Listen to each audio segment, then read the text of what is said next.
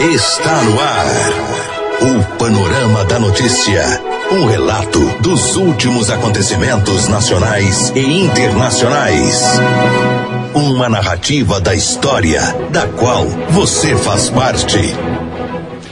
Está no ar o Panorama da Notícia. Um bom dia para você. Eu sou o Silvano Arruda e hoje é segunda-feira, dia 27 de maio. A fase da lua é minguante, estação do ano é outono. Nesta edição do Panorama da Notícia, você vai saber que. Vacinação contra a febre aftosa encerra nesse dia 31 de maio. Jovem é preso ao desferir golpe de faca nas costas de homem que tentava separar confusão. Brumadinho, após quatro meses, investigados estão soltos, multa do Ibama não foi paga e apurações ainda continuam. Cidades brasileiras registram atos em apoio ao governo Bolsonaro.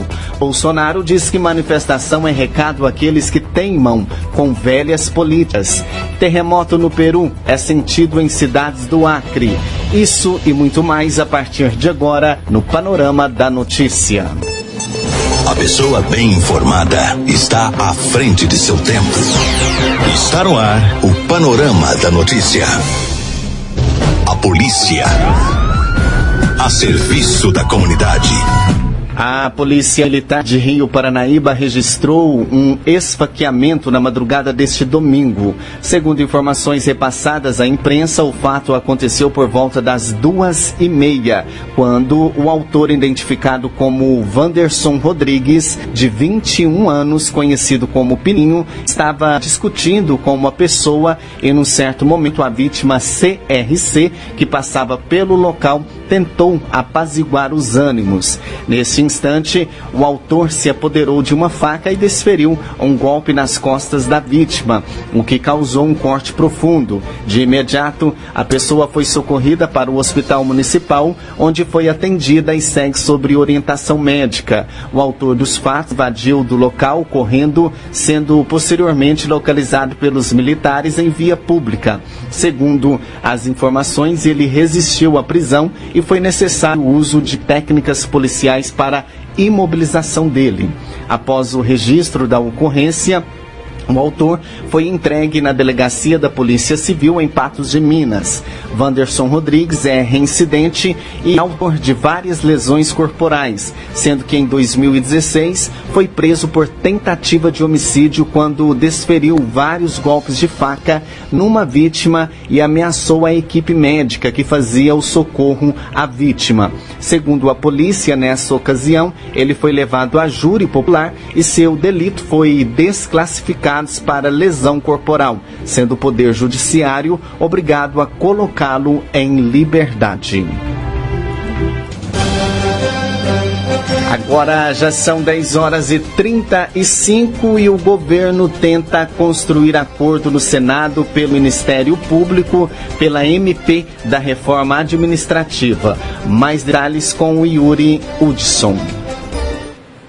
Os governadores e representantes da administração dos estados das regiões sul e sudeste do país estiveram reunidos durante o fim de semana e um dos assuntos mais destacados foi o apoio à aprovação da reforma da Previdência no Congresso Nacional. Isto aconteceu durante a terceira reunião do Consórcio de Integração Sul e Sudeste, o SUD, no sábado, dia 25, na cidade de Gramado, que fica localizada no Rio Grande do Sul. O COSUD reúne os governos dos sete estados do Sul e Sudeste do Brasil. O governador de São Paulo, João Dória, projeta que haverá avanços importantes no contexto econômico com a aprovação da reforma da Previdência. Os estados brasileiros, não apenas os estados do Sul e do Sudeste, terão novos investimentos de empresas privadas, nacionais e multinacionais. Alguns estados têm programas robustos de desestatização, mas também todos eles têm programas de investimentos nos seus polos econômicos. Isso vai significar o ingresso de uh, bilhões de reais uh, na economia brasileira e isso se traduz, obviamente, em emprego e renda. Só o estado de São Paulo, nos próximos oito anos, tem 120 bilhões de reais de novos investimentos. Também foi assunto abordado pelo COSUD a situação do ministro da Economia, Paulo Guedes, que trocou declarações mais ásperas com o presidente da República, Jair Bolsonaro, na semana passada.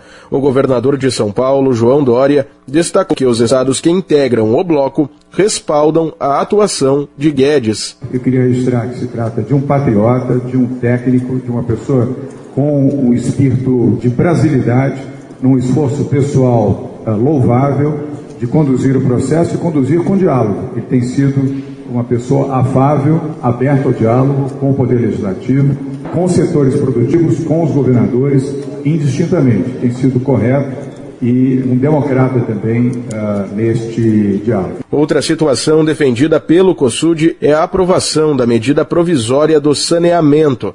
O terceiro encontro do COSUD reuniu os governadores de São Paulo, Minas Gerais, Espírito Santo, Paraná, Santa Catarina e Rio Grande do Sul, além do vice-governador do Rio de Janeiro e secretários destes estados para discutir demandas comuns de Gramado, no Rio Grande do Sul, Diego Brião.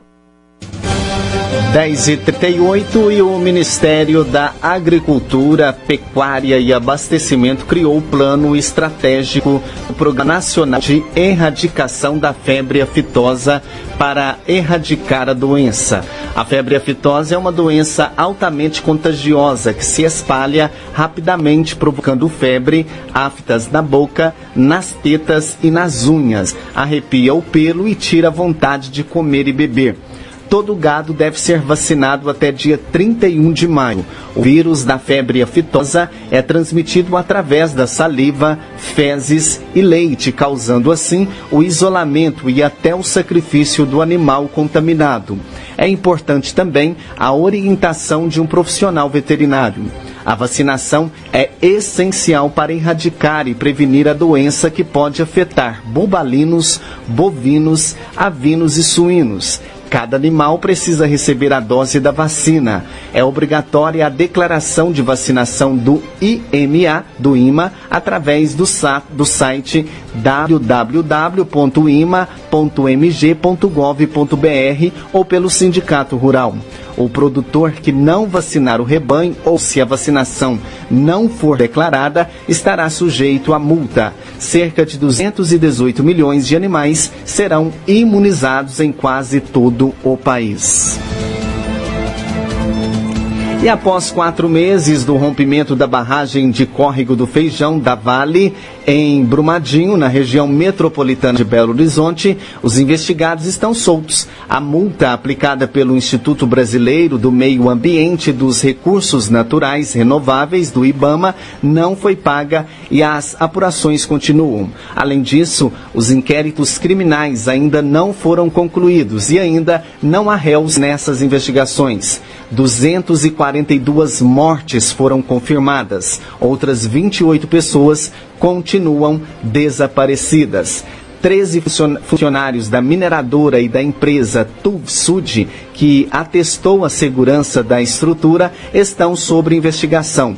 Eles já estiveram presos duas vezes. Da última vez foram liberados entre a noite do dia 15 de março e a madrugada do dia 16, após o Superior Tribunal de Justiça conceder favorecimento em um habeas corpus que considerou as prisões desnecessárias. E os moradores de Barão de Cocais seguem em alerta com risco de rompimento de barragem da Vale e moradores seguem em alerta. Agência bancária e serviços essenciais estão fechados, mas segundo a Defesa Civil, devem ser reabertos hoje, dia 27.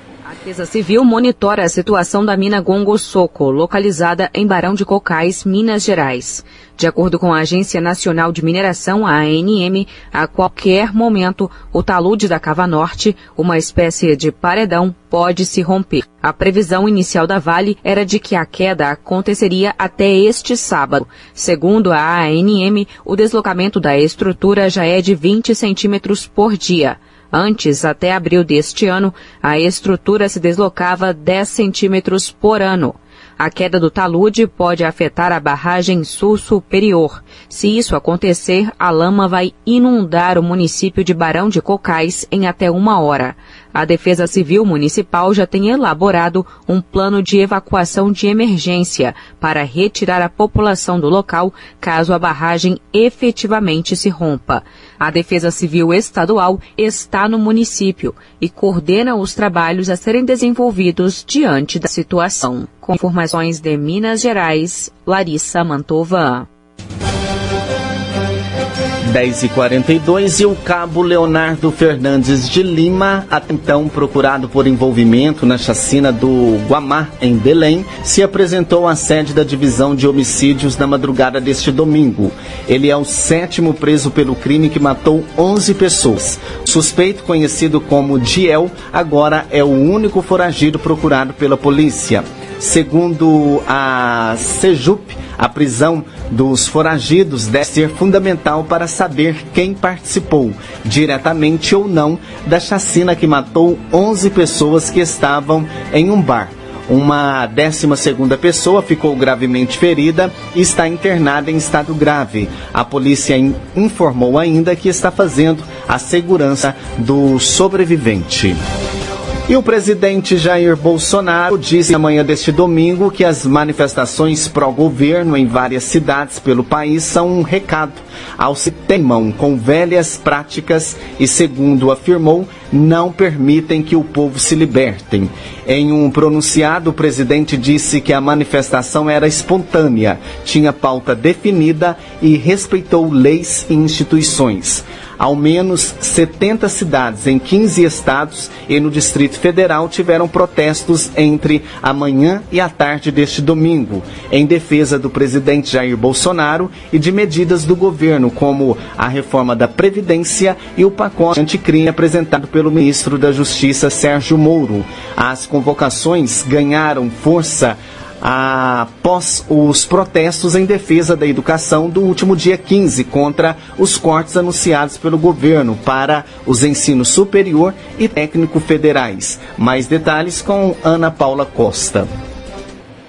Manifestantes foram às ruas neste domingo em defesa do presidente Jair Bolsonaro em 16 estados e cerca de 80 cidades. Em São Paulo, o ato aconteceu na Avenida Paulista, que fica aberta aos pedestres aos domingos e teve carros de som em alguns trechos da via. O manifestante Almir Araújo coleciona veículos militares, reservista do Exército e fez questão de participar. Ele levou à Avenida Paulista um caminhão do Exército com uma faixa com a frase dita por Bolsonaro durante a campanha eleitoral e conhecereis a verdade e a verdade vos libertará.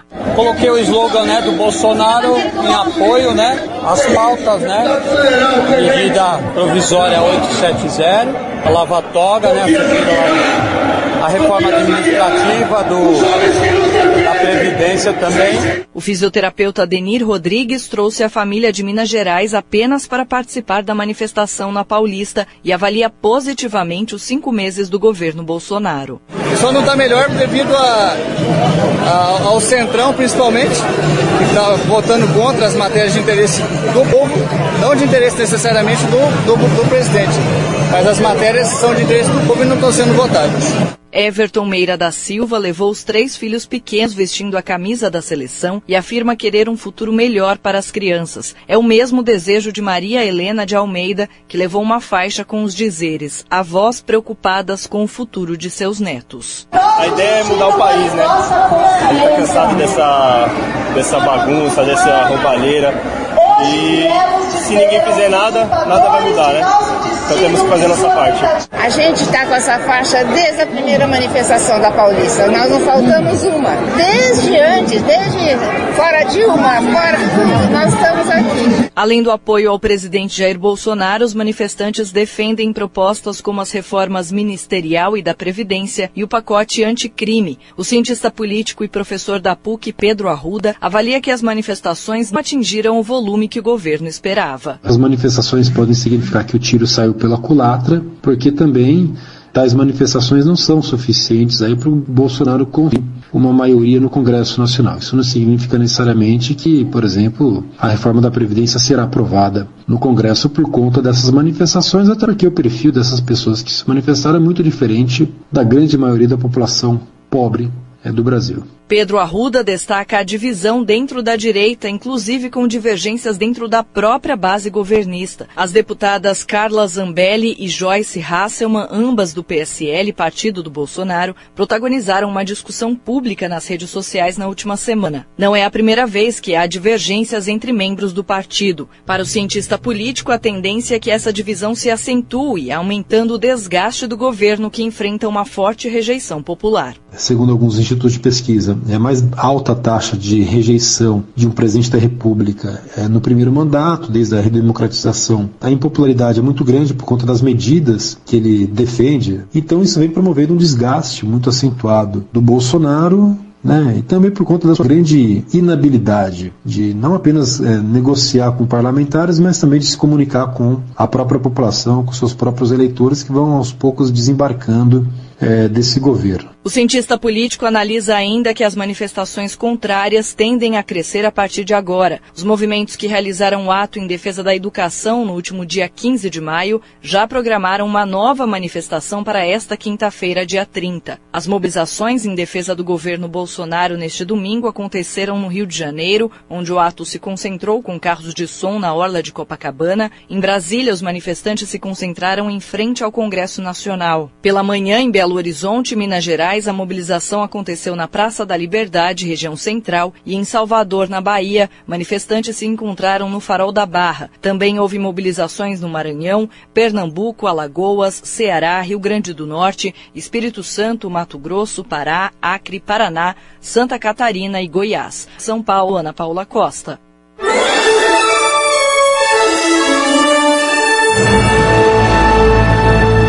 Após um pequeno intervalo, novas notícias. Paranaíba.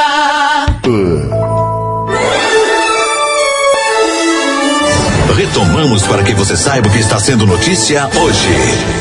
Agora 10 horas e 51, 10 e 51 e pelo menos duas pessoas morreram em e várias ficaram feridas depois que um tornado atingiu El Reno em Oklahoma na noite deste sábado, informaram as autoridades locais. Segundo uma agência, as duas vítimas estavam em trailers. As operações de busca e resgate ainda continuam e as autoridades estão tentando obter mais informações antes de divulgar novos dados sobre a vítima.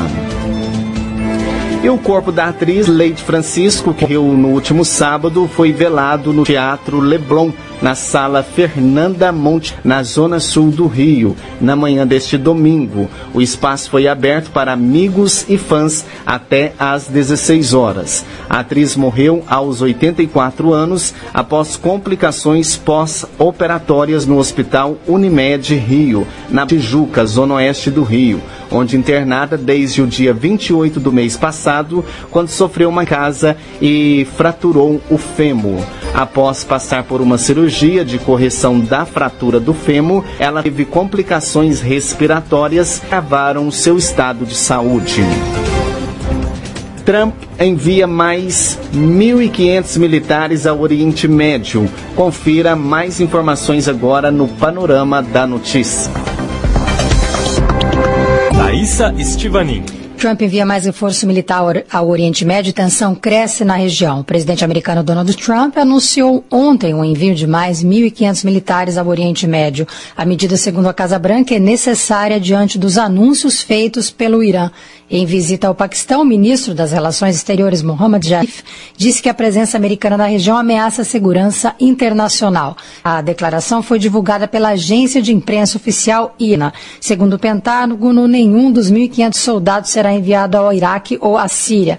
Os Estados Unidos já têm atualmente 70 mil soldados estacionados em uma área que vai do Egito ao Afeganistão. Washington acusou o país nesta história diretamente ligado à sabotagem que atingiu quatro petroleiros na costa dos Emirados Árabes Unidos no dia 12 de maio.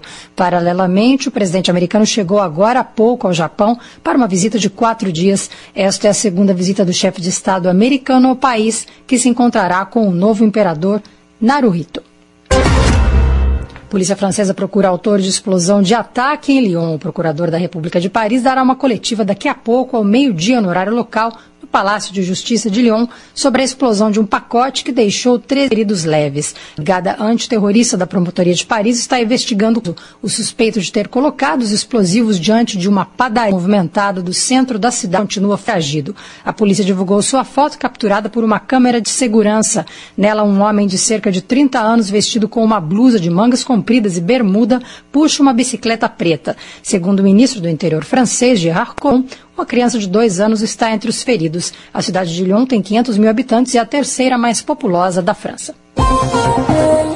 Confronto deixa 29 mortos em cadeia da Venezuela. Um confronto com armas de fogo e granadas deixou 29 detentos mortos na cadeia de uma delegacia da cidade venezuelana, perdão, de Acariguá, no estado de Portuguesa. Segundo funcionários, detentos receberam os agentes com uma chuva de balas e detonaram três granadas que feriram 19 funcionários policiais. Carlos Neto, diretor da ONG Uma Janela para a Liberdade, revelou que os confrontos ocorreram quando um comando das FAES entrou para resgatar visitantes que tinham sido feitos reféns na quinta-feira pelo líder do presídio. Estados Unidos, que protege transgêneros. O Departamento de Saúde dos Estados Unidos anunciou ontem que revogará uma cláusula que protege de discriminação pessoas transgênero no sistema de segurança social, o que provocou mal-estar entre as associações LGBT. O departamento pretende eliminar uma menção presente na lei conhecida como Obamacare. A polícia. A serviço da comunidade. E a Polícia Militar registrou um roubo de duas motocicletas em uma fazenda no município de Rio Paranaíba na tarde deste domingo. De acordo com as informações do boletim de ocorrência, as vítimas relataram que, vol que por volta das 13h25, dois indivíduos usando máscaras e roupas escuras chegaram na fazenda Ouro Verde, dispararam contra as pessoas que estavam no local e anunciaram um roubo. Segundo relatos, bandidos dispararam duas vezes e a todo momento ordenavam que as vítimas se deitassem é, e não olhassem para eles. Diante dessas ameaças, eles levaram duas motocicletas, sendo uma Honda NXR 150 Bros de cor vermelha com placa HEG 5053 e a outra Honda CG 150 Fan S de cor preta e placa NYD 7055, além de outros itens. Qualquer informação que leve ao paradeiro dos miliantes e ou dos veículos roubados, comunique imediatamente a Polícia Militar pelo 190. Lembrando sempre que sua identidade será mantida no mais absoluto sigilo. E agora, momento saúde, aqui no Panorama da Notícia, fraqueza constante pode ter ligação com anemia. Mais detalhes com Janaína Oliveira. Aquela fraqueza constante, aquele cansaço que aparentemente não tem explicação, podem estar relacionados com a anemia. Por isso, estar atento a esses e outros sinais é muito importante. Segundo a hematologista do Hospital Universitário de Brasília, Nádia Misael, a anemia também apresenta sintomas como fadiga generalizada, falta de apetite, palidez na pele, falta de ar, tonturas, dor no peito, mãos e pés gelados e com formigamento, dor de cabeça, entre outros. A médica explica que a doença não escolhe idade. A anemia é uma doença que pode acometer qualquer um, né? Desde um bebezinho recém-nascido até um idoso, ela pode acontecer em qualquer fase da vida. De acordo com a hematologista Nádia Misael, a anemia pode ser hereditária e adquirida. Neste caso, tem como se prevenir. Ela também alerta para o tratamento precoce. A prevenção da anemia, principalmente as anemias carenciais, é uma boa alimentação, né? Uma alimentação adequada mais, você consegue resolver o problema das anemias por falta de nutrientes. Agora, existem algumas que a gente não tem como prevenir, principalmente as causas oncológicas ou a causa do envelhecimento da medula óssea. O que a gente pede é que seja feito um hemograma, que é um exame de sangue bem simples, anualmente, para evitar surpresas. A maioria das anemias tem tratamento, tem a reposição de ferro, a reposição de vitamina B12, a reposição de ácido fólico. A anemia é definida pela Organização Mundial da Saúde como uma condição na qual o conteúdo de hemoglobina no sangue está abaixo do normal, o que leva à diminuição da capacidade de transporte de oxigênio, já que a hemoglobina é a substância que o corpo utiliza para transportar o oxigênio. Segundo a OMS, há várias causas da doença, porém a anemia causada por deficiência de ferro é a mais comum. Estima-se que mais de 90% das anemias sejam causadas por carência de ferro. De Brasília, Janaína Oliveira. Você caminhou conosco pelo panorama da notícia. O conhecimento dos fatos faz de você um cidadão ativo. A apresentação foi minha, Silvano Arruda, edição Raquel Marim.